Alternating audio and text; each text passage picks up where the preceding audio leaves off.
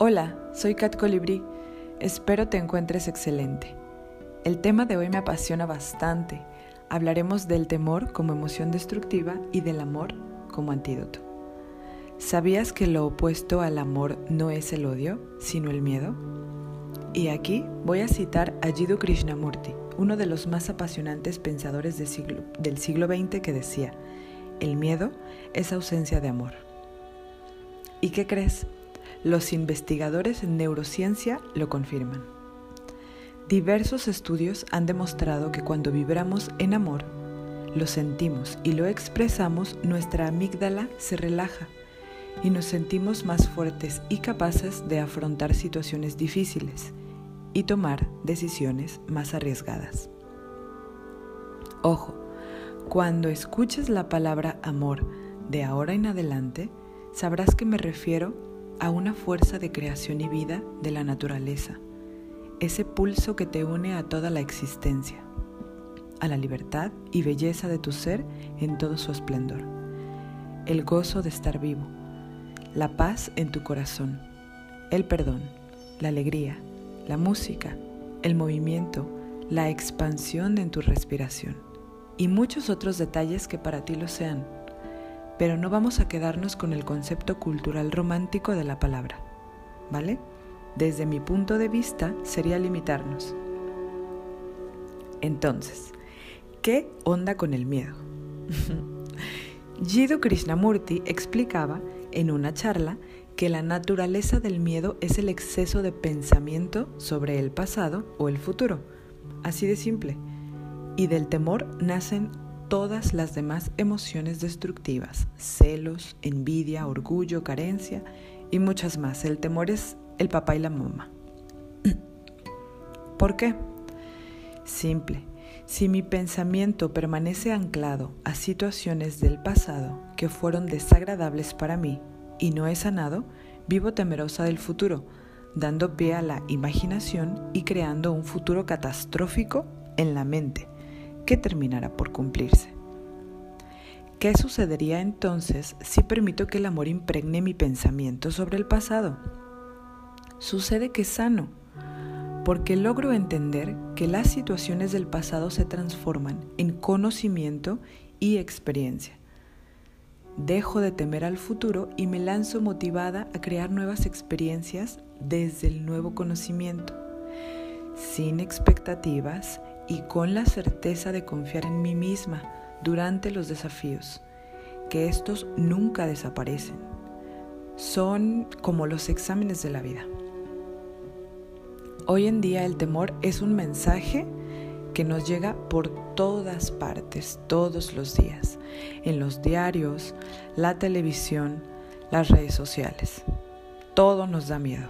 Hemos llegado al grado de temernos unos a otros. Por consiguiente, vivimos a la defensiva y atacándonos.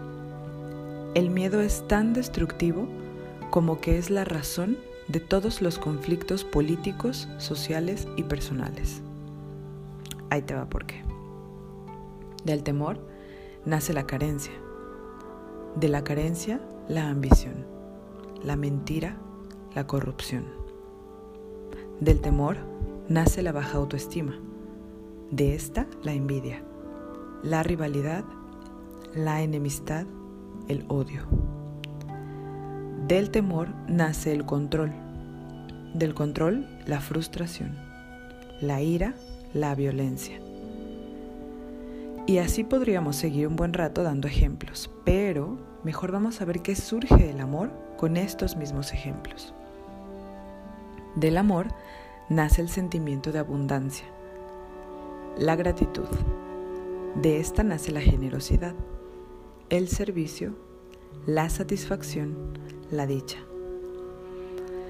Del amor nace el amor propio, la compasión, la empatía, la amistad, la alegría, el gozo. Del amor nace la libertad, mi favorita. De la libertad nace pues todo, por eso me encanta. bueno, ya en serio, de la libertad nace la alegría, la motivación, la colaboración la unidad. ¿Qué opinas? ¿Qué sientes? ¿Te resuena? Sé que parece una utopía pensar en que todo sea amor siempre, pero déjame decirte que hasta en las situaciones que tú consideres peores hay amor, porque hay aprendizaje. Si hay aprendizaje hay un conocimiento. Si hay conocimiento hay crecimiento. Si hay crecimiento hay sabiduría. Y si hay sabiduría hay una buena vida. Pase lo que pase en tu vida, ama, agradece, suelta, confía, comparte. Te voy a leer un fragmento que me encanta, un escrito de Jeff Foster. Dice algo así.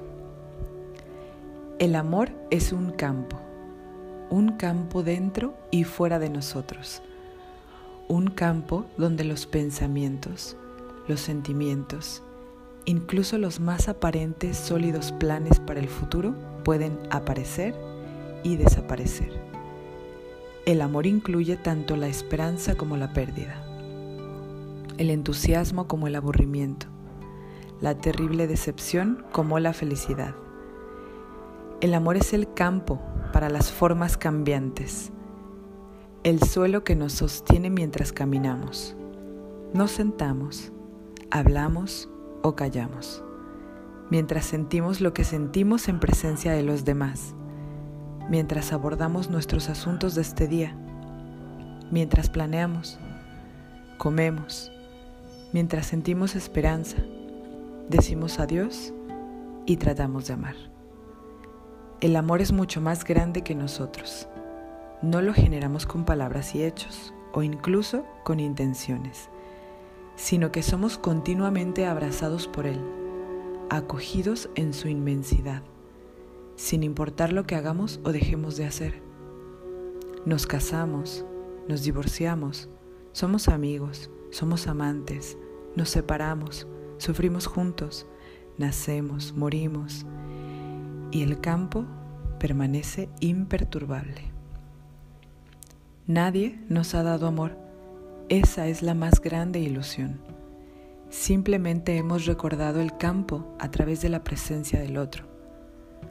A veces hemos reconocido la eternidad en medio de lo cotidiano, para después atribuirle el hecho a alguien más. El amor nunca vino de fuera. Lo que pasó es que simplemente acariciamos nuestra propia presencia.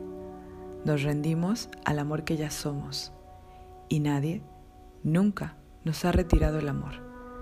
Simplemente olvidamos el campo y culpamos a los demás. Y buscamos de nuevo amor sintiendo su ausencia, perdiéndonos en el relato de un amor perdido. Sin embargo, el amor siempre estuvo allí. Incluso en su aparente ausencia estaba presente. Incluso en la pérdida. El amor no puede ser aplastado. Una ola no es capaz nunca de aplastar al océano. No busques amor. No busques la luz. Sé ofrécelo. La alegría de amar es infinitamente mayor que la alegría de aferrarte temerosamente al amor de otro, porque muy en el fondo sabes que es una ilusión, que aquello que siempre has anhelado pueda venir de fuera de ti. No, tú eres el amor de tu vida, tú siempre has sido el indicado, la indicada el uno. La búsqueda termina exactamente donde comenzó, en tu presencia. Te das cuenta que eres el amor mismo y esto lo cambia todo. El amor es tuyo, por siempre, incluso cuando crees que no lo es. Jeff Foster. Espero que lo hayas disfrutado tanto como yo o más. Te envío un abrazo grande, amoroso y apretado. Gracias por escuchar. Namaste.